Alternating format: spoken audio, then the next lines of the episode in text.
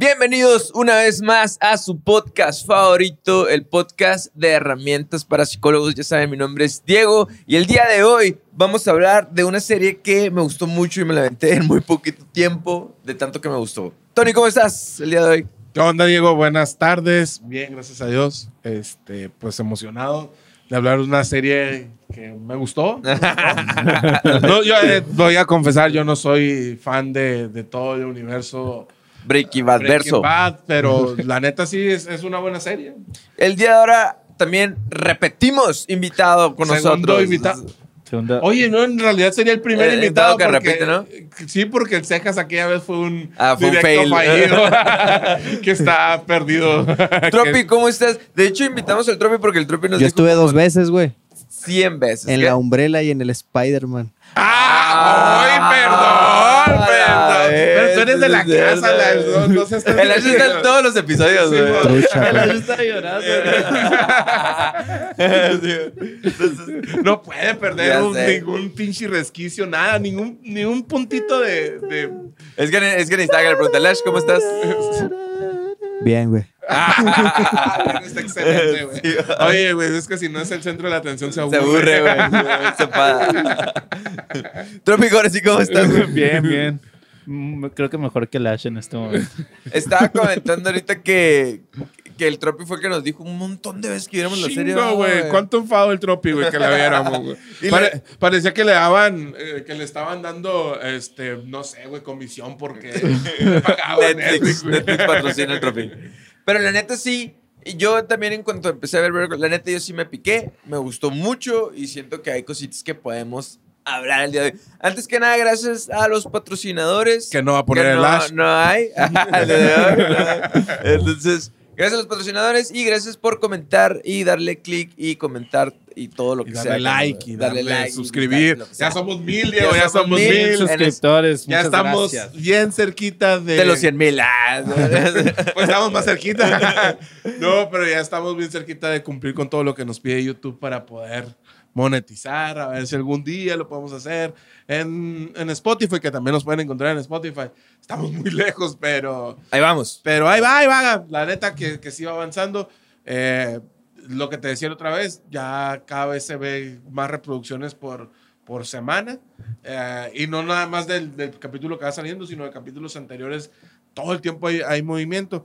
Y para las personas que son de aquí, de Agua Prieta de, o de Caborca, de Sonora, vayan a la página de AP. Ahorita hay un giveaway de dos boletos para el concierto de Bad Bunny en Phoenix. Si no viven en Agua Prieta, no le hacen, los venden. Valen como 3 mil pesos cada boleto, así que... Y si les gusta la psicología y la cultura pop, películas, series, quédense aquí con nosotros y vamos a hablar de más cosas de este tipo. Entonces, vamos a ver, ¿de qué se trata? Mejor llama a Saúl. ¿De, de- de qué se trata? Mira, Better Call Saul. Ah, my God. Ver qué Saúl. Este es, es un spin-off de, de la serie, de una de las series más premiadas de la historia que es Breaking Bad. Está muy chingón porque es precuela y luego está en los tiempos de Breaking Bad y luego es secuela de Breaking Bad. O sea, Sí, es- es- es- habla antes, en el momento y después de Breaking Yo, Bad. yo por eso dije spin-off, porque no puedes decir que es precuela, Sí. secuela, porque está en todos los tiempos, ¿no? De hecho, lo que platicábamos ahorita en el último capítulo, eh, estamos en los tres tiempos al mismo tiempo.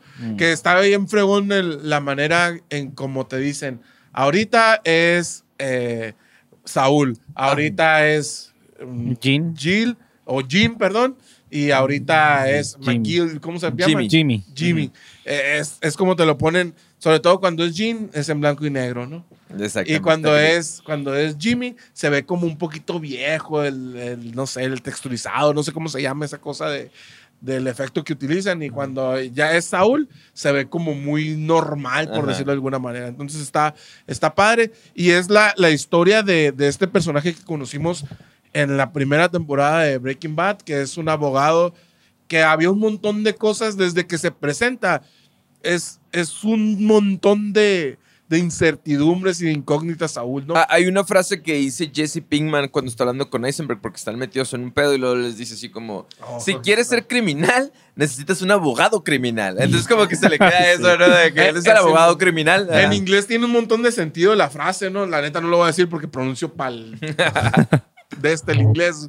Pero es así como, se pronuncia exactamente igual, pues, o sea, nada más es como un espacio más, más prolongado, el, el, el liar criminalistic. Y, no acuerdo. y- y juegan bien curado con los nombres porque el, el nombre profesional o de abogado de Jimmy McGill es Saul Goodman, ¿no? Entonces, pero si lo juntas todo es como It's all good, eh, man. Es como Sí, todo está bien, hombre. Todo está bien, hermano. Está, está bien chingón el nombre de Saul Goodman, es otro pedo. Ah, Eh, pues, eh, a él lo conocemos en la primera temporada. Lo, lo primero o de las primeras cosas que vemos él, de él es cuando eh, tanto ah, Jesse Pinkman como Walter White lo, lo tienen como secuestrado para, para que trabaje para ellos, ¿no? Y, y ahí empiezas a ver ya cositas que luego ves en, en Better Call Saul que, que tiene como ese significado cuando le dice, Saúl, Saúl Goodman le dice a, a Walter White, mira, yo voy a ser tu abogado, pon un dólar en mi bolsa, ¿no? Eso de, de págame, o sea, aunque sea un dólar, págame para, para ya tener ese, ese vínculo. Y entonces ahora sí, ya podemos platicar y ya tú sabes que yo ya no te puedo traicionar a ti, tú sabes que yo no puedo hablar porque esto es secreto. Profesional. Secreto profesional. Entonces, si luego yo te traiciono, pues ya no tiene validez Es- en la son, corte. ¿no? son cláusulas de las de, de confidencialidad. Está, está bien raro porque. No es raro, pero es. Uno podría decir que ese tipo de cositas son absurdas, güey. Pero realmente dentro de ciertas carreras funciona mucho. Por ejemplo, cuando, cuando un policía en Estados Unidos te para y no te lee tus, tus derechos, derechos.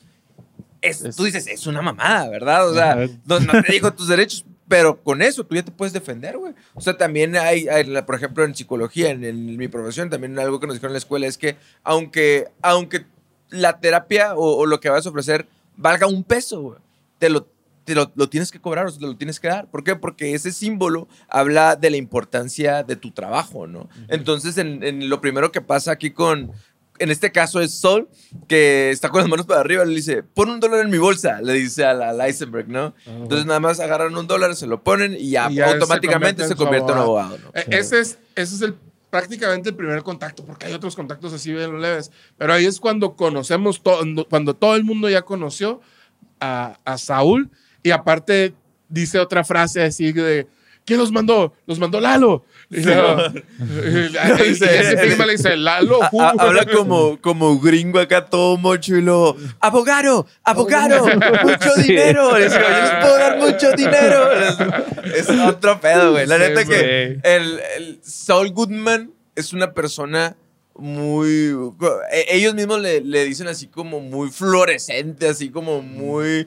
Usa mucho el showmanship, así como que... este, Excéntrico, ¿no? ajá, ah, es mu- muy habilidoso para hablar, güey. Este vato es bien labioso, pues es abogado. Tan así que ahorita vamos a hablar del final de la serie. En un, al, al principio de la serie, en el primer, creo no sé si fue el primer capítulo donde se enfrenta con Tuco y, y lo convence de no matar a dos batitos que andaban en patineta. No Ah, sé si sí, sí, eso, sí. Es donde empieza ah, todo. ajá, hay una frase que dice, él mismo se dice y él es nuevo como abogado, dice, híjole, soy el mejor abogado del mundo. Pero en el último capítulo, el capítulo te das cuenta que este güey, este cabrón es el mejor abogado del mundo, güey. Ah, pues sí, no, güey. mames lo que hace, pero bueno, vamos a hablar de eso. Y ¿no? yo creo que ya podemos decir ahora sí que Saúl Goodman es el mejor personaje del universo de Breaking Bad, ¿o no? Antes de empezar. Me van a empezar bien Ah, fuerte. no, no sé, bueno, ahorita... No, a- me, me indigna, me indigna la neta que duden. Me no lo indigna, sé, no eh, me sé, indigna. Y es eso, que- y eso que yo no soy fan, ¿eh?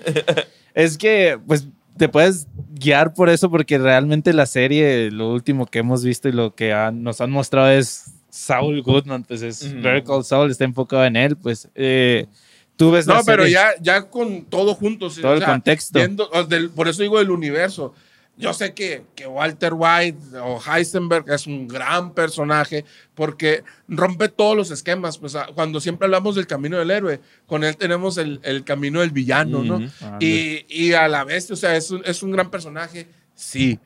Jesse Pinkman, eh, él sí es verdaderamente el héroe, él, él, él- él cumple con el camino del héroe. Simón es un gran personaje, sí. Tiene una película para el culo, güey, que a mí no El me Camino. gustó, güey. El Camino. Güey. Qué asco. Este. Es un gran personaje también, sí.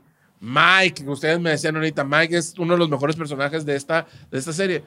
Pero yo creo, yo me quedo, por ejemplo, con la parte, la parte voy a hacer un pequeño spoiler que yo creo que es donde también hablabas tú, cuando está negociando su, su condena, porque spoiler alert, lo arrestan al final, este, y cuando, cuando negocia su, su condena y cuando ya está enfrente de la jueza, de la juez, que dice, eh, sí, a mí me secuestró Heisenberg, eh, tenía mucho miedo de él, pero el miedo me duró poco, porque después me ganó la avaricia, el dinero, el poder, el todo eso. Sin mí, a Heisenberg, Walter White no dura ni tres meses en las calles. No. La neta, con eso, güey, es así. Y tiene toda la razón, porque cuando vemos a Jean al final, güey, cuando está armando, güey, ¿a poco no se les hacía con los lentitos y ya casi pelón, aunque todo era en blanco y negro, aparte se veía medio, medio- era medio difícil de, de distinguir muchas cosas porque no había colores.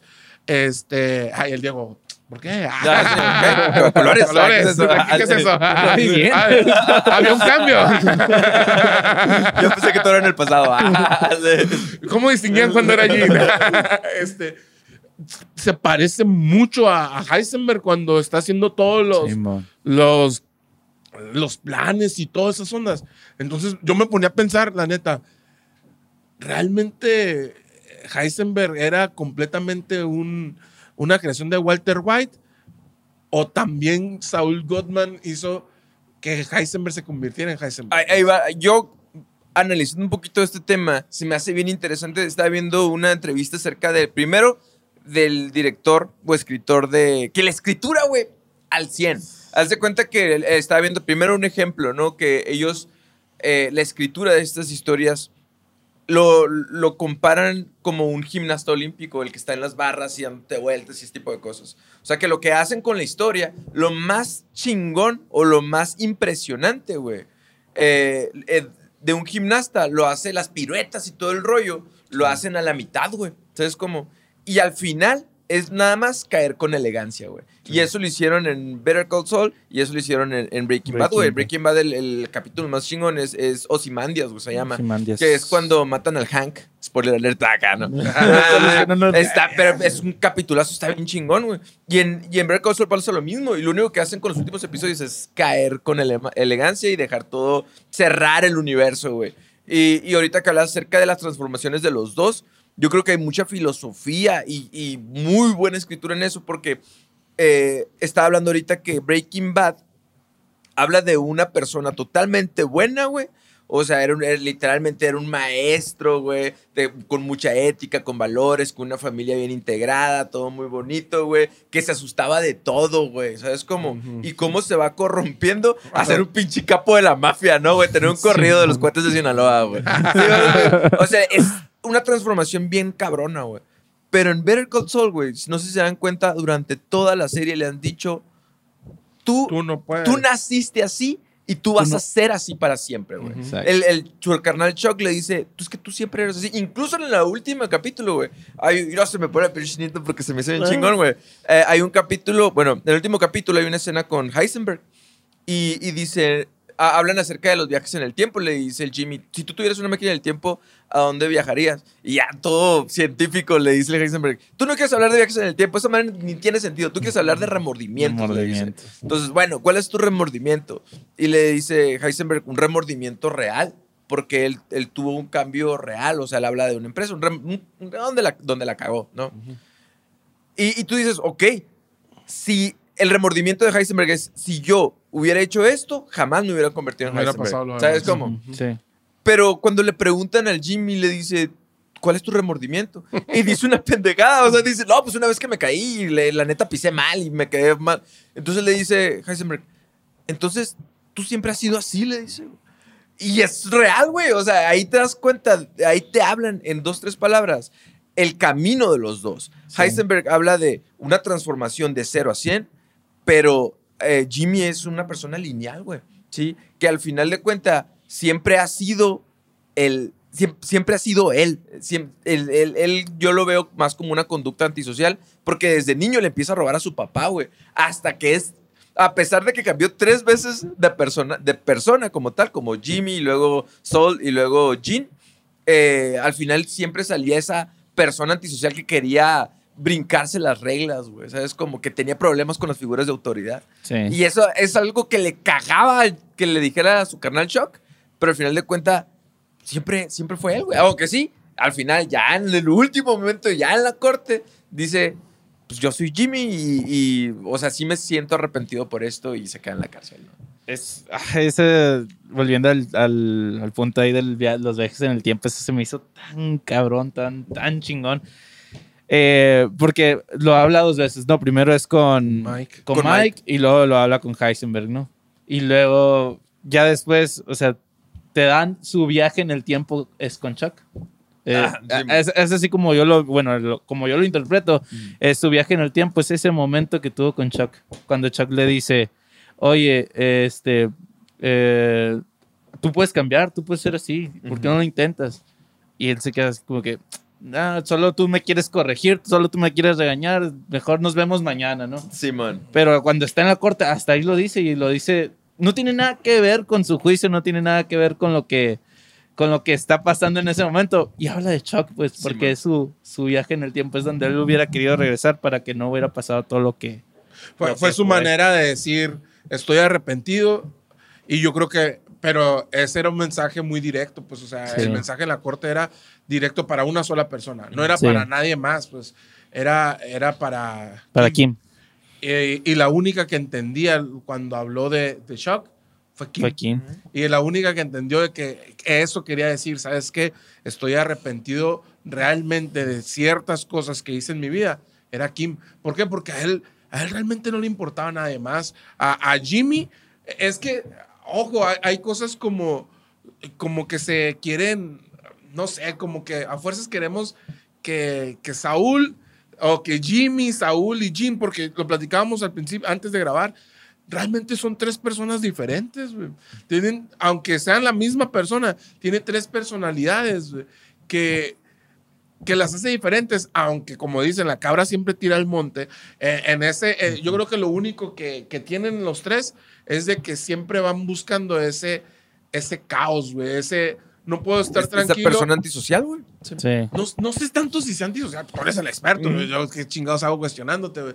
No sé tanto si sea antisocial, Diego, por, ah, porque no es, no es como que se quiera separar, o ese es mi concepto, lo que yo entiendo de, de antisocial, ¿no?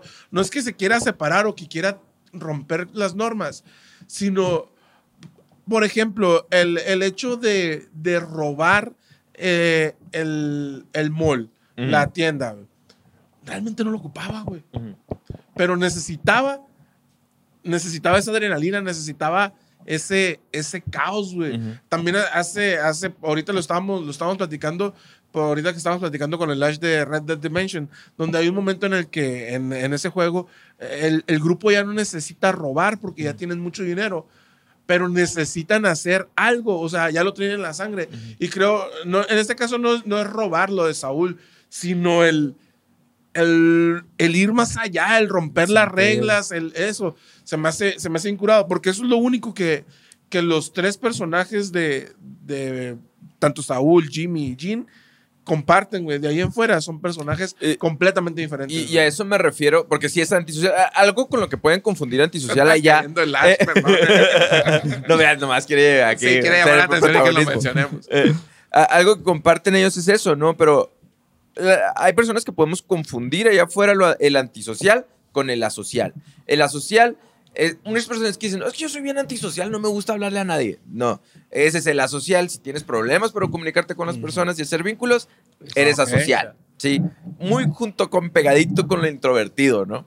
Eh, y el antisocial es esa persona que, que encuentra adrenalina, como dices tú, en Ah, romper las reglas. Que es esa persona que tiene problemas con la figura de autoridad. Güey, con Howard, güey. Howard ya, ya le estaba ofreciendo trabajo, ya lo estaba tratando bien, güey. Y le estaba mandando prostitutas en el desayuno, güey. ¿Sabes cómo? O sea, Sí, este vato traía Dando pedo, pues, y la madre. eh, y, y- Jimmy lo, lo expresa desde niño, lo expresa como Jimmy, y lo expresa como Sol, y lo expresa como Jim Takoviga. Tanto así que le tienen un apodo, güey. ¿sí? Le- le- su apodo era Sleeping Jimmy, era como el resbaladizo Jimmy, ¿no? O sea, como que este güey siempre se va a caer, pues. ¿Sabes? Como eh, Sí. este, este vato siempre... La va a cagar. Sí, este vato siempre lo va a cagar, güey. Sí, Pero y- es escurridizo y nadie lo va a agarrar, Güey. Aguas también. es- eh, eh, algo bien chingón que tiene, que tiene Jimmy en su personalidad, güey, es que es extremadamente trabajador, güey. O- o- e incluso su carnal Howard le dice, cuando dice, no, yo no fui. Ah, es como el, el típico vato que, no, pues así como que hacerse la víctima. Dice, yo, yo no pudiera hacer eso. Y le dice, Chuck, a ti nadie te juzga de ser flojo, te dice. Pero tú eres así y siempre vas a ser así, güey. Entonces, este vato eh, es no digo que tenga un trastorno de personalidad antisocial, pero sí tiene muchos rasgos ah, antisociales, ¿no? Entonces, que, que no puede deshacerse de ellos por más que cambien la personalidad. Y te decías que son muy diferentes unos con otros, es cierto. Estaba viendo una entrevista eh, de Bob. Bob es el actor que hace, que, Bob que hace Sol. Ujú. Y dice, cuando a él lo- le, le preguntaron, el escritor de Breaking Bad le pregunta así como, ¿tú crees que haya como que futuro en hacer un- un- una secuela de, de Sol? Y El vato así como que dice, la neta yo no creía, dice, pero lo que le dije es, tienes que hacer a este vato eh, como agradable, o sea, que puedas empatizar con él. ¿Sí? Entonces ahí es donde al- en la escritura generan estas dos personas. Porque con Jimmy tú puedes eh, empatizar, güey. O sea, es una persona eh, de cierta manera que se preocupa por su carnal, güey, que quiere tener una relación, pero que no puede dejar de ser él, güey, ¿sabes? Sí, como man. desde- y que llega un momento en que, que es bien definitivo cuando hablan de viajes en el tiempo, güey. Que le dice Kim, oye, aquí está el número de una terapeuta. A la bestia, ¿no? De esta manera también pudo haber cambiado Sí, todo, güey. Y el vato, el vato no, no va, güey. Entonces, como, incluso a Howard le dice, oye, güey, tú deberías de ir, el Jimmy le dice al Howard, deberías de ir a este terapeuta. Y el Howard dice, ya voy, voy dos veces a la semana. O sea, y te, te fijas, Howard es una persona bien plantada, bien sonriente, güey. Con las Sí. fotos de cuando se muere, sale con, con así como que con medallas de una maratón y la madre, güey. Surfeando Sí, y la madre. Y- Que realmente son fotos del Instagram del actor, güey. Sí, sí, Y en la mayoría estaba el Tony Dalton.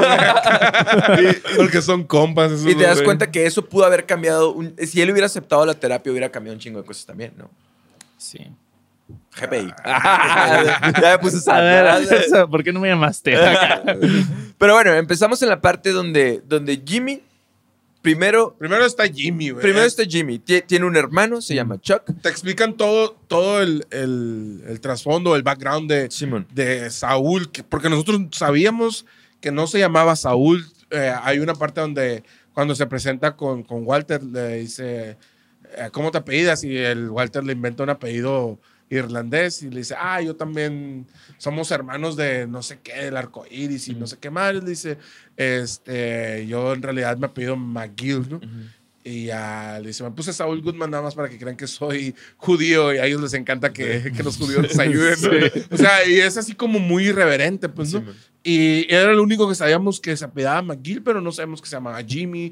Entonces nos empiezan explicando eso, que tiene a un hermano que es una riata. Como abogado, pero también tiene un tras... Justamente también tiene un trastorno de la personalidad, güey. El, Sí. el Chuck. Eh, ajá, exactamente. La alergia a la electricidad. Tiene la alergia a los campos ele- electromagnéticos. Que la escena del juicio de- del, del sol, güey, cuando, cuando le pone una pila en la bolsa, es otro pedo, güey. Pero, pero es- está muy curado porque incluso cuando... Ah, hay una parte que quiero explicar de Chuck porque este no es un episodio de Chuck.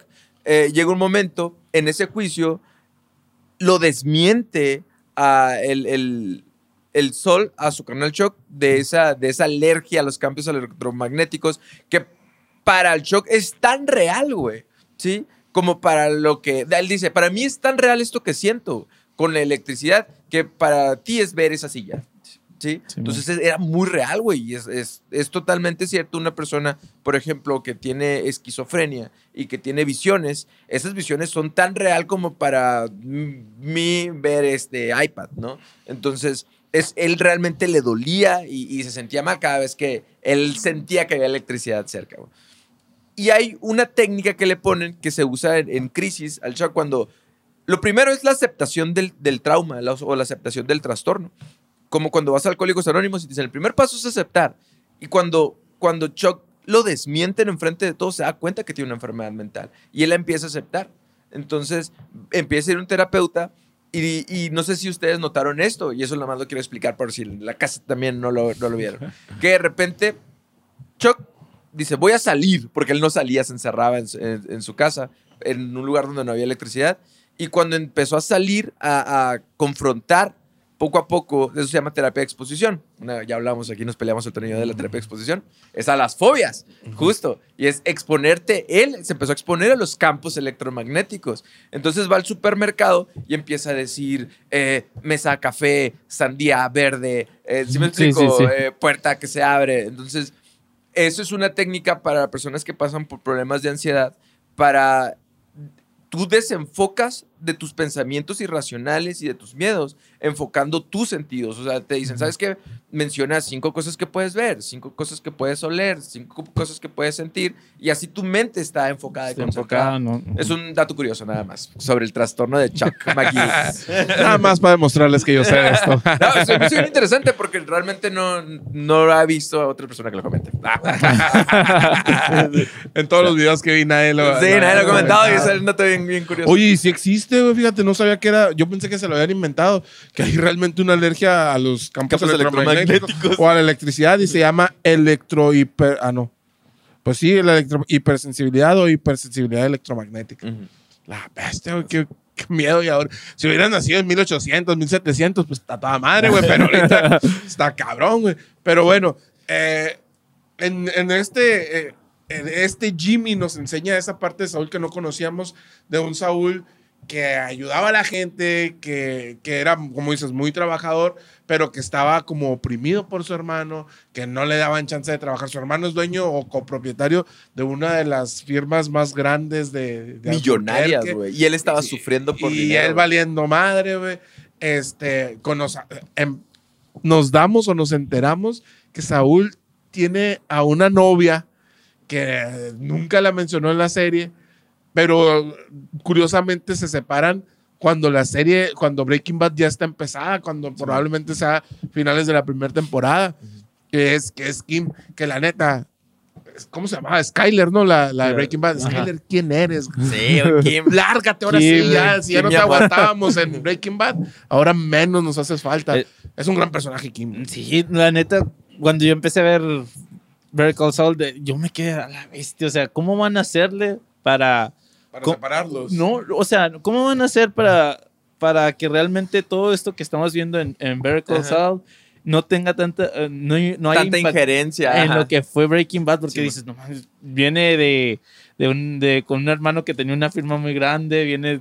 O sea, su novia, ¿dónde quedó? O sea, ¿qué pedo? Tiene otro nombre. Tiene otro nombre. Es- Y luego Kim se convierte en un personaje bien importante, güey. Sí, o sea, sí. de- muy, muy, muy importante porque está muy curado porque ellos entran en una relación bastante tóxica, güey. Que Sí, cuando man. ellos se separan, le dice, le dice Kim, es que juntos somos. Juntos somos veneno. juntos somos veneno. Pero deja tú, la frase que me interesaba a mí es, es que me la estaba pasando muy, Muy bien. bien. O sea, me estaba divirtiendo, güey. Es que Kim es, eh, yo creo que, por ejemplo, una de las cosas donde se nota el, el tipo de persona que es, es en lo, en lo ordenada que era, pues, en, por ejemplo, en sus casos, los post-its y, y, y todo este tipo de cosas. Este, tú ves que es una persona como muy lineal, muy cuadrada. Sí. Y con Jimmy empieza a vivir la adrenalina, empieza, empieza. Es el clásico ejemplo o, el- o la clásica de, de la muchachita bien portada que se enamora del ladrón, que se enamora del, del bandido, que muchas veces, por ejemplo, los asesinos en serie tienen a una cómplice que es su pareja, que comúnmente viene de una familia bien, de unos papás funcionales, de una familia funcional, pero que ella busca la adrenalina. Así yo percibo a, a Eh, Kim. En el, en el caso de Kim, eh, yo lo veo como estas relaciones donde se contrastan, ¿no? O sea, Kim es demasiado organizada y es una persona muy recta y, y- y también buscan como que este, es- este sentido de salvar o de arreglar. En el caso de Jim es un caos, pues, ¿sabes? No, Como es sí, un no. desmadre. Pero, pero Kim también tiene esta, esta empatía o esta singularidad donde Kim viene de una infancia bastante traumante. Su mamá, Su mamá. era una ladrona, güey, curiosamente, Sí. ¿no? Y, y- y, muy parecido a la personalidad de Jimmy, que, que tiende, incluso la envolvió su mamá a Kim, siendo una niña, a mentir para robar, pues, ¿sabes? Como, eh, como cuando se roban este, los, las, los collares, Los y la collares. madre. Entonces, obviamente hay una empatía o hay un, un complejo de, de Electra, podríamos decir ahí, bien, bien pegado con Jimmy, ¿no? Eh, Yo creo que, que Kim entonces estaba queriendo bloquear toda esa experiencia que había tenido con su mamá, siendo muy organizada, siendo muy recta, Sí. siendo muy legal. Pero proyectándola en, en su amor a, a- Jimmy. Sí, no, y Jimmy llegó, a, a lo mejor si no llega Jimmy, pues hubiera seguido por eso. Es como cuando hay un, a- los hijos de, de papás alcohólicos que dicen, él, yo no voy a ser como este vato y, y a la vez no toman ni una gota de alcohol. ¿Por qué? Porque su papá se acabó el alcohol del, del mundo, ¿no? Este, Pero termina teniendo una relación Con alguien alcohólico. Ah, o con una, una persona con una personalidad adictiva, pues, ¿sabes? Como que a lo mejor no es exactamente, pero es muy parecido, ¿no? Sí, eh, Entonces, eh, esto, eh, esto habla, pero Kim tiende a ser. Hay algo muy, muy interesante. ¿Te das cuenta que Saul Goodman en tiempos de Breaking Bad, o sea, no, no, tú no veías a Saul Goodman llegando a casa, pues, ¿sabes cómo? Y, No. y ya, ya era una persona solitaria. Y mientras, mientras Jimmy va perdiendo personas en su vida, o sea, primero pierde a sus padres, después Sus pierde hermanos. a Chuck y luego pierde a Kim, al rato pierde a Ha- hasta Howard, que era, era importante de cierta manera dentro de su, de su personalidad, de su dinámica. Sí. Y mientras más va perdiendo personas, más se va convirtiendo en Saul Goodman. Saul Goodman. Entonces, como, y esto habla mucho acerca de la resiliencia. Les he comentado que cuando más tenemos una red de apoyo, es más fácil que podamos sobreponernos a los problemas, ¿no? Y, y Saul en algún momento se queda solo, güey. Y para justificar sus actos villanescos y delictivos, güey, eh, se tiene que deshumanizar, güey. Hace poquito hablábamos también acerca, acerca de eso. Uno es más fácil sentir odio por una persona cuando la deshumanizas, pues, cuando le quitas la humanidad. Entonces, eh, Saul Goodman, al deshumanizarse a sí mismo, es más fácil ser un, un abogado criminal, un abogado villano, ¿no? Ser corrupto de cierta manera. que ahí es cuando tiene esa transformación, pues, o sea, cuando Kim lo, lo deja. O sea, él, él ya era Saúl, desde el juicio, desde cuando, pues, había perdido la licencia y la recupera, él ya era Saúl. Pero eh, yo creo que más, era más el nombre o ese como un escudo para decir, eh, sí, eh, el, el nombre era simplemente para separarse de, de De la- del apellido, ¿no? De todo lo que conllevaba ser hermano de Shaq. Pero mm, realmente se convierte en el Saúl que conocemos cuando firma los papeles del divorcio. O sea, tú todavía lo ves antes de firmar los papeles que está jugando con la pelotita y que no sabe qué hacer Lo y que ves tiene nervioso. Sí, está gente nervioso. al to- exacto, lo ves nervioso y que está con toda la gente afuera esperándolo, pero sigue, sigue estando como, ¿qué hago? Como no... Firma los papeles y eh, inmediatamente, en cuanto, en cuanto agarra los papeles ya para firmarlos y que tiene enfrente a Kim, chequen cómo empieza a cambiar su, hasta su, Su lenguaje corporal. güey. Sí. Porque ya sube los pies, ojea, como que si no le importa nada, güey. Y cuando segundos antes, con la pelotita había tirado un- uno de los pilares, iba rápido a acomodarlo así, como para que se vea bien cuando entre Kim.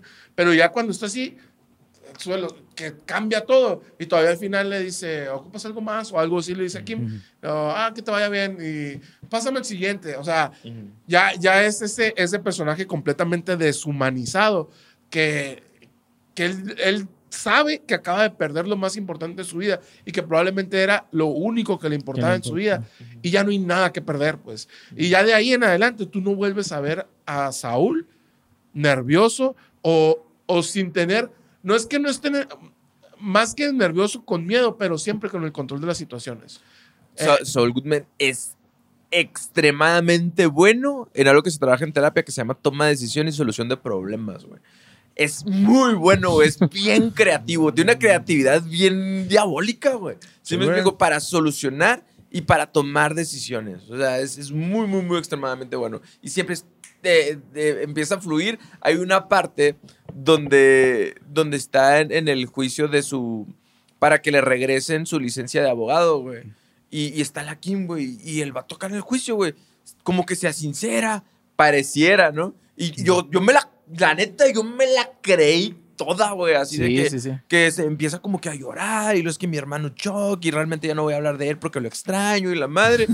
y tú dices, a la madre, o sea, este vato por fin, güey, como que sea, yo la neta, Ahí yo me la creí, güey. Y cuando sale, güey, la, la Kim acá se empieza a llorar porque como que se emociona de que este vato, ah, güey, lo abraza y la madre. Y luego dice, acto bien chingón.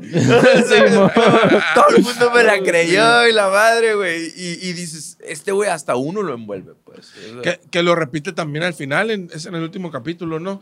Cuando le dice, cuando lo tienen ahí, que empiezan a negociar y que le dice, aquí está la viuda de, de, De Hank. Hank. Quisiera que pasara, ¿no?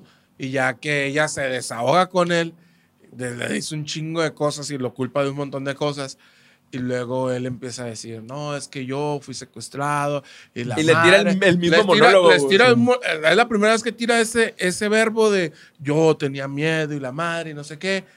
Y luego le dice el, el abogado que está ahí, ¿y tú crees que el jurado te va a creer eso? Pensando realmente que, que Saúl o que Jimmy este, se lo estaba diciendo en serio. Ese. Pero y él le dice, tú, güey. En- Cuando Jimmy está dando, bueno, ahí es Saúl, güey. Le está dando ese monólogo de tristeza, güey. Mira, si ves el lenguaje de la esposa de, de Han, güey. Al principio le tuerce los ojos, sí, sí, sí. se ríe, pero al final de lo monólogo. está güey, creyendo. le está Y el, creyendo. y el abogado también, y por eso le dice como, y yo sé que tú eres muy bueno y que no has perdido ni un caso y que no sé qué. Este, y, y el abogado también le cree porque le dice, ¿y tú crees que el jurado te va, te va a creer eso? Y es cuando sale, realmente se desenmascara y le dice, Goodman. con uno que me crea.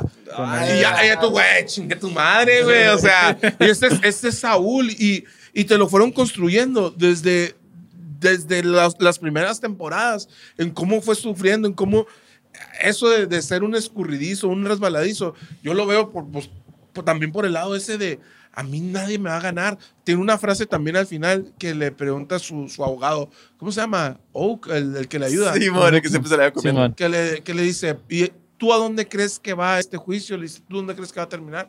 Como siempre, conmigo arriba. le- Porque él, él, él sabe y realmente se hubiera salido con la suya, que al final no entendí bien y, y ahorita me explican si le dieron los siete años o le dieron todos los que les iban a dar por cuando hablan de los 86 años, ¿no? Este, realmente se, se pudo haber salido con la suya hasta con lo del helado, con lo de la nieve de... Hasta menta. la menta. nieve, güey. Con hubieran eso, mandado a una cárcel que tenía eh, campo, campo de, golf, güey. Si él hubiera querido, güey. ¿Por qué? Porque eh, la vida le enseñó a Jimmy a ser Saúl, güey.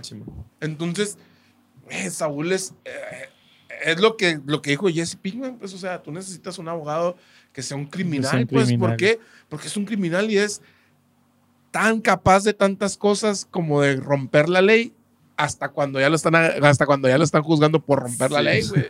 Rompe las reglas hasta ahí mismo. Pero sí le dieron otro piloto. Sí, le, no, le dieron los 86. Le dieron 86 años, pero ahí Kim le dice, ah, bajaste tu condena hasta 7, ¿no? Así como que. Sí, bueno. Pero no, pues así le dieron los Es que no 86. entendía, eh, bajaste la condena hasta 7 y te vas a salir cuando tengas 86. Es, Digo, es No, que, eh, no, es que os de cuenta que primero la condena era cadena Más perpetua 190 más años. 190 años, güey. Por eso digo que es el mejor abogado del mundo, güey. Porque redujo esa condena, güey, a 7 años, güey. Un campo de golf Oh, y nieve. eh, chocolate Nieve, güey, y si se porta bien la puede reducir a 3, güey. O sea, a tres o algo, cuatro algo años. que hay que poner atención en eso, ¿no? También de que, porque es el mejor abogado del mundo y es una referencia a Jimmy es el mejor abogado del mundo. Simón. Porque el, el cameo que tiene el Jesse con la, con la Kim, que le pregunta, oye, ¿y es bueno este, este abogado? Eh, pues era, para mí es- era de los mejores. Lo era cuando Lo lo, era conocí, cuando lo conocí. Yo- Y, yo- eh, pero- eh, Pero tú crees, ¿tú quién crees que consiguió los 7 años? ¿Jimmy o Saúl? La neta. Saúl. Saúl, Saúl, Entonces, ¿quién Pero- es mejor abogado? es que, es que también no, no juegan, no Si hablamos, me- juegan con desventaja me- Jimmy, güey. mejor como abogado es, es Saúl, Saúl. Y como persona es Jimmy, pues. Sí, Ji- Jimmy eh, es el que, es- el que es a lo que voy, pues, o sea, Saúl, eh, Jimmy juega con desventaja si lo vas a comparar Jimmy versus Saúl, porque Saúl no tiene nada que perder, güey. O sea, Saúl es capaz de, de tirar todo ese bluff Si pega, bueno, si no estoy jodido de todas maneras, pero no pierdo nada. Y Jimmy Y se tiene que sí sincer- tiene sincerar. algo que perder, Simón. pues, o sea, Jimmy, Saúl consigue los 7 años, pero Jimmy le da los 86, güey. 86. Porque Jimmy fue el que, por ser Jimmy y por recuperar el respeto, hashtag, no, el respeto, diagonal, cariño, diagonal, amor De Kim. de Kim, güey, hizo eso, güey. Y creo que también de su propia desahogo emocional, de esa carga que él venía trayendo desde, desde que falleció Chuck, ¿no? El decir, hay algo que se llama estigmatización, y es cuando te etiquetan, ¿no? Entonces, yo creo que eso, el que le estén diciendo Sleeping Jimmy, o sea, que tú siempre vas a ser el mismo, y siempre fue el mismo, güey. Literal, en de, de principio, de primer capítulo, el último, siempre fue el mismo Jimmy, güey. Más la desesperanza aprendida que tuvo, güey, porque tuvo un chingazo tras otro, güey. O sea, si, si te das cuenta acá, el, el primer chingazo que le dan, es más, desde, desde que ves el carrito que trae, güey, que se le queda parado, güey. El vato que no Que trae trae una puerta de otro güey. color, Sí, mon. que tiene un hermano millonario, güey, que no le, le- no le tira con nada. Ni para güey. las cocas. Sí, mon, o sea, que lo- todo lo que le va pasando, güey, porque le pasa una tras otra. Eh, él genera algo que se llama desesperanza, hasta claro que si ya rompo las reglas, ahora lo único que tengo que hacer es romperlas más grande, pues, ¿sabes cómo? Y, y yo creo que eso es lo que le ayudó como a empujarse, transformar su personaje, ¿no? Entonces, porque... Ay, luego también, perdón que, que interrumpa, pero también, o sea, ahorita hablamos mucho de, de Shaq y de, ¿cómo se llama este otro? De Howard. Pero, güey, ¿qué me dices de personajes como a Mike, como Goose, como el mismo ah, Nacho se llama, ¿no? Nacho. y Lalo, o sea, to- todos esos monstruos que se enfrentó, la neta, lo, lo, lo foguearon, güey. Es, es como crecer en el barrio y pelearte con los cholos, güey. Ya te vas y te peleas con un, con un niñito bien, pues no te va a hacer nada, güey. Este vato se andaba embarrando en la mierda. O sea, llegó, llegó el punto en que uno de los capos de los carteles más peligrosos del, de- del mundo, güey, está parado en tu sala y de repente por nada le dispara a alguien en la cabeza. Y tú estás ahí, güey, o sea, tú estás metido en todo, en toda esa mierda y todavía eres capaz, güey, de convencerlo que cambie su plan para, para beneficio tuyo y de tu pareja. Sí, pues, o man. sea, eh, y, y todas esas cosas eran realmente patadas de ahogado que pegaba Jimmy para tratar de, de mejorar las cosas. Ahí sí, por ejemplo, cuando, cuando Lalo mata a Howard, fue de, voy a buscar la manera que si se va Kim, que se vaya, no le hace que yo pierda la vida, pero que se vaya. Yo así lo entendí, no era de que le sacara a matar a alguien, sino de vete, o sea, no lo hagas, creo que le dice en algún momento, ¿no? Entonces, también esos, esos personajes, o, o el haber crecido, o ellos que lo rodearon, lo hicieron un personaje o un... Ellos Sí. terminaron de moldear a, a de Saúl. crear a pues. Saúl. Totalmente. Y después ya no lo pudieron controlar, ¿no? Así Y, que... y te das cuenta que el único que realmente nunca pudo, pudo- pudo- al que nunca pudo llevarse en el viaje fue a su carnal Chuck. Sí. O sea, él, él realmente jamás eh, se lo pudo llevar el viaje. La única vez que le ganó fue cuando ya Chuck se quitó la vida, güey. Sí.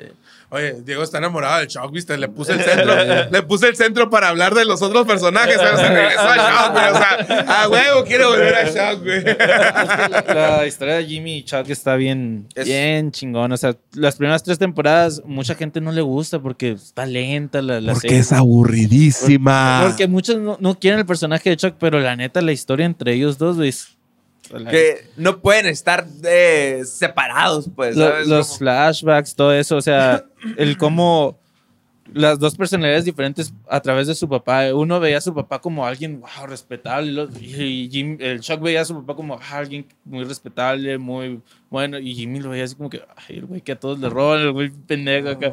Tenía O sea, una filosofía de vida, Jimmy, bien interesante que la aprendió desde muy niño, que es o somos lobos o Ovejas. somos ovejas. Y de repente, así en un capítulo, se lo repetía. O sea, cuando está en el carro, Sí, lobos, ovejas. Sí, Así, como- que vivía bajo esa filosofía Esa, de ajá. vida, ¿no? Y, y él siempre estaba como que con iniciativa y al ataque. Pero si te das cuenta, en el caso de, de Jimmy, güey, que es una persona más compasiva, más amable, que, que ayuda también así, al- muy al principio, uno de sus primeros trabajos era ayudando a personas mayores de edad, güey. Sí, los pensionados. ¿no? Exactamente, que al final se los terminó medio fregando, güey. Sí, y se cumplió todo lo que le dijeron que él era, güey.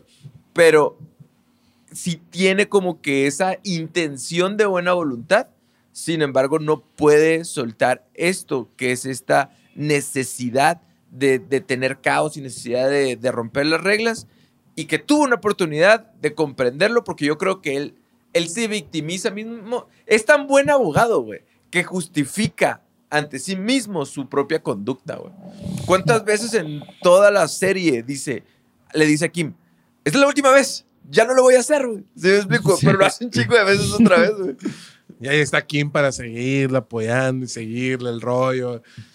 No, güey. Y, y es, es bien curado como tú ves también, por ejemplo, en el caso de, de Kim y de, y de él, que juntos no pueden estar porque realmente, como decía, son, son como un complemento, pero son, son veneno, como realmente dice Kim, pero separados.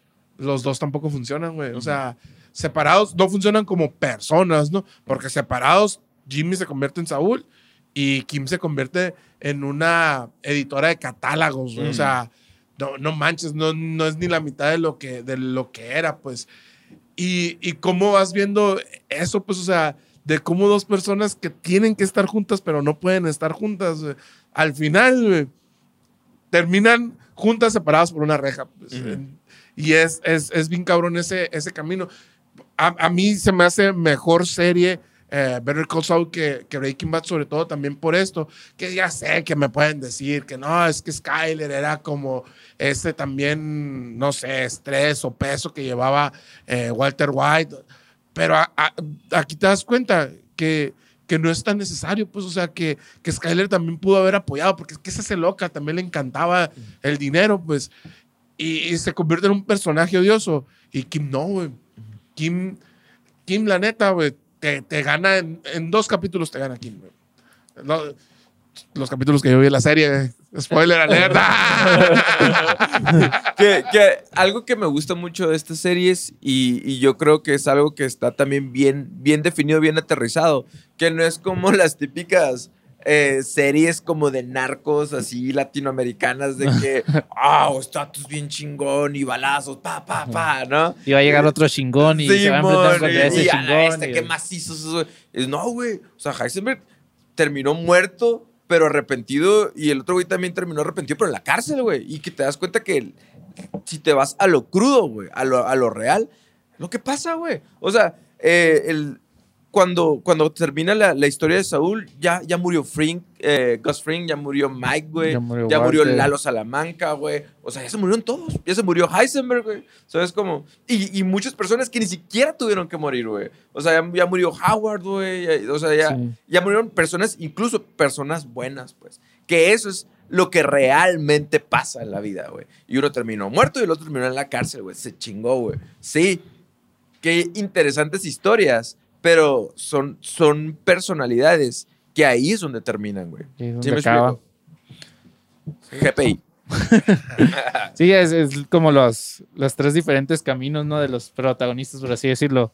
Eh, pues Jesse la libró, por el- por en algún sentido, ¿no? Cambiando de personalidad, de todo, ¿no? Eh, pues Heisenberg muere y este güey en la cárcel. O sea, El- ninguno tiene un final feliz realmente. Totalmente de Ninguno. Cuando, Como pasa en la vida. cuando estaba, eh, estaba trabajando en un centro de adicciones, la- una frase muy común entre los muchachos era, las adicciones solamente tienen tres caminos. Es la locura, bueno, le agregaban cuatro. Es hospital, locura, cárcel y muerte. No hay más, dicen. ¿Sí me explico? Y tienen todos los sentidos. O sea, de- por ejemplo, en este caso, eh, el Héctor Salamanca, uno de sus finales es el ping, ping, ping, ping. terminó hospitalizado, güey. Sí. Eh, casi todos terminaron muertos, ¿verdad? Y, y Sol terminó, terminó en la cárcel. Entonces, es totalmente crudo, pero es dato real, no fake. Y yo siento que es, esto es lo bonito de, de estas historias también. O sea, que te, te muestran algo que es real. Que no sé si también la historia de ser tan bueno como reducir una condena tan grande a siete años sea real. o, o lo de Heisenberg también de explotar la casa del tuco con una piedrita, de. ah, Ah, sea pues. tan real. Pero de ahí, dentro de todo lo que cabe, la, la transformación y corromperte a través del dinero y el poder es totalmente real, güey. El Ash me representa en estos momentos, ¿eh? Está, está enfadísimo, ¿verdad? No es cierto. no, eh, la neta, yo y ya voy a, a- a ser muy sincero. El, el Tropi nos estuvo friegue y friegue por mucho tiempo, desde que, yo creo que desde febrero más o menos que empezó esta sexta temporada, ahí estaba chingui chinga de, eh, güey, tienen que grabar ver, ver Crossout. Y yo, "Ah, güey, son seis temporadas. Y, y la neta, por ejemplo, yo, yo terminé de ver Breaking Bad por presión social, güey era así como de, no, es que yo, yo me quedé en la, en el, yo espero que el teléfono es el que está suena y suena y no se oigan a- en la grabación, me tiene hasta la madre, güey. Este, eh, yo me quedé en el capítulo de la mosca, güey, y ya no pude más con Breaking Bad, güey. Y ya después por presión social era, no, es que la tienes que ver, la tienes que ver, la terminé. No, no soy muy fan de, de este tipo de series eh, que tienen ese, ah, tienen mucho paja, pues, o sea, que entiendo, por ejemplo, la escena final de, de Jimmy con, con Kim. Kim. La neta, los silencios y el, el simple hecho de que estén recargados en una pared y que no digan nada Y que estén fumando y nada que estén más. fumando nada más y que te lleve como a otro momento. Sí, sí es bien, bien importante y sí es, sí es bien chingón, güey. Pero yo, la neta, en esos momentos le prestaba adelantar, adelantar, adelantar. que no pase nada, güey. A mí me, me genera mucho, mm, mucha desesperación. tu mente se va. Sí, güey. Ay, me- si me se fue ahorita con un celular que está sonando allá Sí, afuera. ustedes eh, imagínate. saben, güey, que, Sí. que se- yo, yo me, me distraigo muy, muy fácil, pues. Entonces yo la neta intenté con primeros, creo que dos capítulos. No, me fui, vi un resumen, me regresé a la sexta temporada donde ya se ponía mejorcito, güey, y, y así, así es como vi la serie. Pero eso no me quita darle el mérito de, para mí, ver el Saul es mucho mejor que Breaking Bad. Breaking Bad ah, no me encanta a mí, como les digo, no, no es una serie que me gusta, se me hace como muchas veces ah, lenta, pues ese, es- ese es el, el detalle. Y, y, y en, en cambio Better Call Saul, sobre todo a partir yo creo que de la cuarta temporada, y no porque empiece ya los narcos, a todo lo que o los asesinatos, porque ya es cuando empiezas a ver ese, ese Saúl empezando a, a salir de Jimmy. Es, es como ese diablito que empieza ya de, güey, cada vez soy menos Jimmy, cada vez soy menos Jimmy. Y ahora en la sexta, güey, ver, ver un Jean. Yo le decía el tropi en la mañana, eh, ¿cuántos capítulos son en blanco y negro? Porque me tienen hasta la madre. Que son los capítulos de Jean, este, de Ginny. ¿O Ginny o Jean? Jean, No sé, de Jean. Jean. Ah, yo había visto dos. Y le decía, ya me tienes hasta la madre porque vuelvo a lo mismo. Los primeros dos capítulos de Jean son casi los últimos de la, de la, de la serie, güey. Ni siquiera es de, de una temporada. Y son bien lentos, güey. Te muestran 15, 20 minutos de Jean haciendo unos roles de canela, güey, para llevarlos a un, a un guardia y hacerse amigo. Sí, güey, ya entendí que, que se lo está haciendo amigo para robarse una tienda. No me lo pongas 20 minutos. Yo- eso me desespera, güey. Yo, yo creo que a mí lo que me da a entender esas escenas en blanco y negro, porque también pasa, pasa en la historia de Francesca, de Kim, de, de Jean, los tiempos de blanco y negro en el, en el futuro, güey. Que también te das cuenta que después, como que tienen una vida aburrida, güey. ¿Sabes? Como Sí. que tienen Sí. una vida. La vida de ellos de- es. de- es totalmente aburrida y. Ajá, güey, ya no tiene la adrenalina, Y- güey. y- Pero, pero perdón, ah, y a lo que iba, ya, ya, ya parezco también capítulo de Breaking Bad y de, de- de tanto paja. Este, es de, esos dos capítulos, güey, son tan lentos que me aburré. Neta, si no fuera por el final y que íbamos a grabar, yo dejo de ver eh, la serie, güey. Este, pero el tercero, güey, porque me dice Tropi, ¿dónde vas? Y ya, güey, voy donde se quedó, donde quebra un, un, la- un vidrio de una puerta. Y se rió el Tropi y no me dijo nada. Y nada más porque se rió, seguí, güey, porque ya iba a ir a ver un resumen, güey. Entonces ya empiezan a pasar cosas, güey, pero eso, güey, la neta, yo sé que son muy buenas series, güey. No, es por mi propio gusto, pero de todas maneras, aún así, güey, yo digo, Better Call Saul es una gran serie, güey. Yo la última temporada fue la última, la única que vi en forma, güey. Y, y la neta me hubiera gustado ver haber tenido más tiempo para ver todas las otras capítulos, darle la oportunidad, güey. Pero sí, güey, como eh, platicábamos cuando, cuando hablábamos de Star Wars, güey, de, de Obi-Wan. Que, que a mí no me gustan esas series o esas películas donde ya hay algo en el futuro que te, que te atan a, a hacer cosas en el, en el, Sí, pasado. en el pasado, ¿no? Y en esta, güey, lo sentí todo tan natural, güey, que lo único que sentí que, que estaba forzado era que Lalo Salamanca se llamara Lalo porque ya lo mencionaron al principio de Breaking Bad y que Nacho se llamara Nacho porque ya lo mencionaron al, al principio de Breaking Bad. De ahí en fuera, güey, No, todo, nada. todo es natural. Pareciera que la escribieron esta antes y luego continuaron con la, con la otra, güey. e- eso la hace una gran serie, güey. Es mejor que Breaking Bad. Perdón, yo sé que a muchos no les va a gustar, pero Saul Goodman es mucho mejor personaje que Walter White. a Eh, mi gusto, yo, Tony Santana, a mí me gusta más Saul Goodman que Walter White. Yo lo que, lo que puedo decir es de, de Better Call Saul, la- las dos series se basan mucho en detalles. es- tienes que estar, con- como por ejemplo tú que ti- tienes que ver que haya movimiento, es, tienes que estar viendo detallitos, detallitos, detallitos. Eso es lo que pasa. Por ejemplo, en la última escena tú dices, ah, que estén recargados atrás y lo que de que están recargados te hace pensar lo que pa- pasó el primer capítulo cuando están recargados fumando la vida de ellos se vuelve blanco y negro, pero si te pones a ver el detalle, el- la colilla del cigarro, güey, está en- a color. Sí, Está color es lo rojo. único que hay. Está rojo porque es como que la Lo único llama que- que, que- está... Está encendida, pues. Son detallitos como, por ejemplo, Lalo Salamanca que le decía a cucaracha a Jimmy, tú eres como una cucaracha, nomás estás moviéndose. Y cuando está abajo del de este de, de la lavandería Sí. que está observando, Y ve una ve la cucaracha. cucaracha y se queda... Claro, güey, por este, güey. Son Güey, eh, detallitos. Lo son- encuentran en la basura, mamón. Ahí, ahí es donde. y- Es una analogía Ajá, muy curada, bien chingona, pues, porque le dice, le dice la- una de las personas como de los procesales, le dice, "Ja, la encontraron en la basura, que es como que No me- no sorprende, le Sí, dice. man. Pero ahora explícame oh, el detallito de los roles de canela infinitos, güey. No, La neta no tiene sentido, güey. Es, es que rico los roles de Qué canela. rico. Qué gran comercial y quiero saber cuánto le pagó Cinnabon por la manera. Todavía le dije a Anaís, ¿desde cuándo no comemos uno de esos? no, pues Se vieron bien buenos, güey. No, le dije, pues la próxima vez que vayamos a, a Phoenix vamos a comprar uno de esos, ¿no? Por lo mismo, güey, la neta, qué gran comercial. No le son, encuentro otro son muchos sentido. detalles, las tomas, tomas muy paralelas, por ejemplo, en el juicio, cuando está pues ya diciendo lo de Chuck, hay una toma donde se ve la, El la- exit, el ¿no? exit y está es lo mismo, o sea, son muy cosas muy Sí, o puntuales, sea, pues. es, es como un, como hablamos de Star Wars, que siempre George Lucas ha querido que Star Wars sea un poema que rima, ¿no? Donde cosas que pasan se repitan eh, de diferente manera, pero que, que sean similares.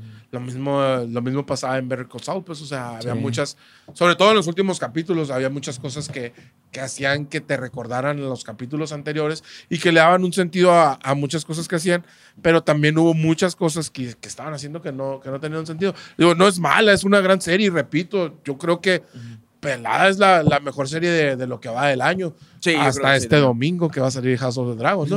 Este, pero, creo. pero Pelada, tropi. Este, pero Pelada es la, la mejor serie de, de lo que va del año. No me acuerdo de otra. Obi-Wan creo que le faltó un poquito y no me acuerdo de otra que haya salido este año que, que la mejore. Y, y está súper bien valorada en Rotten Tomatoes porque es una gran serie. pues. No, y si le hacen un spin-off a Lalo Salamanca. Yo creo que es el único personaje va- va a que puede haber, hacer ¿no? Creo que hablan, de Lalo pero- Salamanca y de Goose va a de, haber. de Gus, de Gus, creo Ah, que Ah, no, Oh, no de sabía. Goose y de, y de Mickey, Mike. ya, Mike. de Mike, ahí ya está. Ah, AMC yo lo- lo creo que entendido es de, de Gus, pero todavía no es dice Oye, el- pero, pero el, el productor y el escritor dijo que en él que él ya no iba a hacer Que- nada. ajá. Y, la, y el canal o AMC creo que es lo que hace. Dijo, no, sí, hay dos más. A la madre. Pues, AMC aguas aguas también con eso de... Estirar el universo porque está. De estirar el hemos chicle tenido hasta que se rompa. A Eh, ese eh, paso van a tener un spin-off del guardia de los roles de Canelo. Güey, no, no. te vayas tan lejos. Hay, hay un... En esta, en esta serie, güey, hay una parte donde hay un vato que se llama Crazy Eight, que en la en Breaking Bad sale dos minutos donde sale con, con Walter White y luego al ratito Walter White lo tiene que matar porque es un, un batito de la DEA.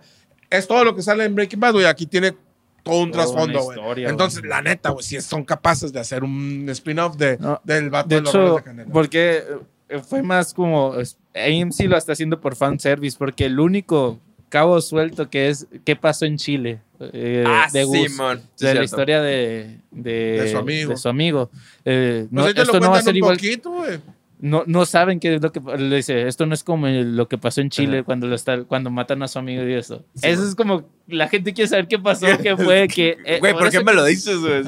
Y, y pero si te fijas ya, en el Los- último capítulo de, de Better Call Saul ya todo está cerrado, güey. Sí. O sea, to- todas las Todo. historias están totalmente ya de que ya, ya se cerró esta madre, ya no hay más, No, ya eh, ni hay gente viva. Otra, Ah, otra sí. cosa también de qué pasó con Marion y el, y el otro güey, el, el taxista. Ah, sí, es también otra cosa de que la gente estaba diciendo que está. ¿Qué pedo? Sí. Necesito saber qué pasó con estos güeyes. Si, si este vato salió de la cárcel, que qué onda. Es lo único, es lo único así como que lo. Que Pero es que, ¿cómo. ¿cómo se llama? Es Vince Gilligan, ¿no? El, el escritor. Sí, man. Él ya no quiere. A mí lo que me hace pensar es que él ya no quiere, pero AMC quiere el dinero, güey. Y al final, güey, va a pasar un Star Wars, güey. Va a pasar un Star Wars otra vez, güey.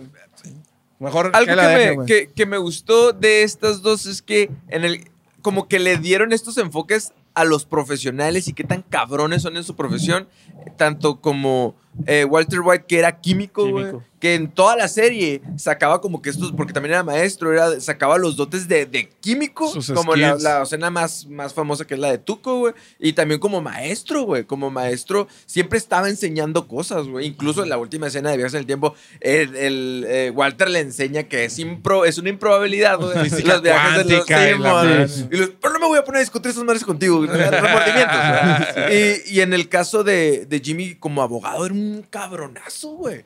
¿Sí? Y, y no nada más como abogado, sino como vendedor, güey. Sino vendedor de celulares, güey.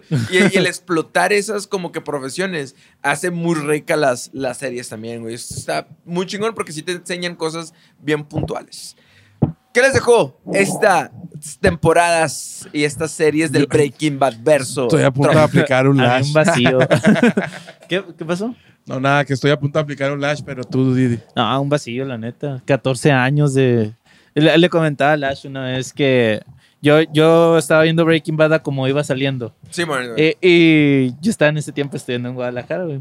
Y él salía a las... Quería estudiar química. A las 10 de ahí ya me quería salir de ser- No, salía a las Quería 10 ser de la noche y lo subían, porque lo veía en Cuevana, lo subían a las once y media en Cuevana. No, Córtale, mi 10 y media. chavo, nos van a tumbar el video. Y lo subían en esa plataforma a las 10 y media. Y pues resulta que no hay internet en la casa, güey. No, Se- me quitan el internet y me voy a un ciber a ver el episodio, así de... ah, De fan acá. Así. Y pues no sé si se deja como un vacío, pero la neta, totalmente conforme. a decir la gente, el- ¿y estos por qué son hermanos? Y a este le encanta y a este no. Pero la neta, sí. conforme Pero bien, bien chingón, porque no sé si tú, tú sientes eso, Tropi, acerca de que, o sea, Better Call Saul, obviamente toda la base está en Breaking Bad, pero se separa como una... Es bien bonito, güey, se separa como una historia eh, totalmente separada y alterna y, y- y todo un personaje bien desarrollado, pero finaliza con Breaking Con Bad también. Bad, O sea, se separa y luego regresa y aterriza otra vez y, y lo dejan Yo, bien, yo creo que eso bien todavía bonito. lo hace una, una gran, más Sí. una gran serie, güey. Porque por, y, y vuelvo a, a mi ejemplo, que yo no soy fan de, de Breaking Bad. Es, yo sin pedos hubiera visto, eh, por ejemplo, entiendo, ahora estas, estas semanas, si hubieran visto cómo estaba el trópico, cuando iban a salir los cameos de, de Jesse Pinkman y de Walter White, que la neta yo los vi y no me generó nada, perdón, no, no me generó absolutamente nada que salieran, fue así como, ah, Simón, es como el principio y eso, ¿no? Bueno, los últimos pinches capítulos de esa mamá no también. Pues ya sale, ya aparecen personajes recurrentes, El, güey, el ¿no? Walter White cabezón, güey. Sí, es que le pusieron una Sí, por una para- madre para, para, para no ponerlo pelón. Güey, pero la neta, o sea, sí, sí se ven viejos los personajes, pero la serie parece que están, la neta, en los, en los, Los mismos, güey. Pero, pero por ejemplo, a, a eso voy, o sea, si a mí no me generó nada, pero realmente tiene un sentido, pues, el, el, el que aparezcan esos dos, el que los secuestren, el que, el, del dólar y, y todo eso, o sea, aunque no hubiera sido, aunque no hubiera existido Breaking Bad, no le hubiera quitado el, el ser una gran serie a, a Better Call Saul. Obviamente le da un plus para las personas que son fanáticas, como el Tropi, que, que obviamente ahorita dice, me dejó un vacío y, y está así como, parece que se va a acabar el mundo. Pero la neta, o sea, sin, sin Breaking Bad, de todas maneras, hubiera Hubiera sido una gran serie, güey. Totalmente. Sí, la neta. Lash, aunque eh, nunca ves de los programas de los que Ahorita- hablamos aquí, güey. El, Ash le, el Diego le pregunta a Lash, ah, ah, le dice Lash, ¿de qué van a hablar ahora? Lo de, Bre- de Better Call Saul. Y le pregunta el Diego ilusamente, ¿la viste? Y le digo, no mames. ¿Cuándo te ha contado? ¿Cuándo te ha Te he dicho que contestado sí, el güey. Lash? Sí. ¿Qué te deja, Lash, este Breaking Bad verso? Este. pues no sé, güey, que las profesiones están chilas. Güey, el, el ahorita, ahorita estaba agachado, güey. Volteé y estaba el Lash así, agachado, güey. Yo pensé que estaba en su teléfono, güey. Pero luego me acordé que su teléfono está aquí, güey. y dije, ¿qué está haciendo? Se estaba durmiendo el Lash. Dice que para cuándo Supernatural. Excelente. Que sí, cuando Red, Red Dead Redemption. No, Supernatural es fan. Tony, ¿qué te deja el Better Call Saul verso? Nada, dijo No, es, es un. Vuelvo a repetir porque que no se confunda. No me gusta el universo de Breaking Bad. No, no es de que no me guste, no soy fan, no me encanta. Pero Better Call Saul es una gran serie. eh, la historia está bien fregona. Para mi gusto es muy lenta, pero muy fregona. Y, y eso, pues, o sea, de. ah, toda acción corresponde a una. Toda acción tiene una reacción eh, no me voy a meter con la igual magnitud, pero en sentido contrario. No, todo lo que haces en la vida tiene una consecuencia. Eh, te puede llevar a convertirte en el abogado o en, o en la persona que creó el monstruo llamado Heisenberg, o sea, uno de los, de los peores personas que pisó Nuevo México, o, o te puede llevar a ser un gran hombre y, y reconocer tus errores y recuperar el amor de tu vida. O sea, e- esas, esas cosas, las, las decisiones generan eso. Entonces, Ah, eh, eh, yo creo que te queda muy claro en, en esta serie y, y es una gran serie. Pues digo, lo repetí tres mil veces para que luego no me funen de que tú qué vas a saber, no entiendes nada. Por... Ah, algo bien, bien chistoso que se me hizo, güey, es Yo- que Mike, Mike comenta en un capítulo, no me acuerdo qué temporada dice, ¿sabes cuál es el terror de un policía? Entrar a la cárcel. O sea, es como, pero Jimmy es abogado, entra a la cárcel y todo el mundo lo quiere, güey. Sí. O sea, todo, todo el mundo lo, lo, lo saluda y lo, I got you, Jimmy, Sí, les hago así, güey. Sí, porque, porque el vato era un abogado de criminales, pues, ¿sabes? Sí, a todos los ayudaba. entonces, algo muy bonito que yo creo que es para mí es lo que más me, me gustó comparando estas dos series, es que hay un desarrollo de personaje muy bonito los dos, sin embargo, el Heisenberg es de sale de, de una persona a otra totalmente diferente, es 0 a 100, pero Jimmy, su desarrollo de personaje es totalmente lineal y es esta cruz con la que él carga el decir siempre, siempre voy a Siempre ser voy a ser así. así. Y, y yo siento muy personalmente que me agradan totalmente las dos. Sin embargo, Jimmy al final, yo creo que a pesar de, de todo, o sea, de todos los personajes, es el único como que totalmente abraza su personaje, carga su cruz y dice, ni pedo, de 7, 80 años, pero con la conciencia tranquila, ¿no? Entonces con esto nos vamos a, a- a quedar. Muchas gracias por haber visto el capítulo de hoy. Eh, aquí nos vamos a seguir viendo. Gracias a todos. Síganle picando ahí, comentando y díganos qué les gustó de esta serie. Nos vemos la próxima sesión. House of the Dragon. Ah,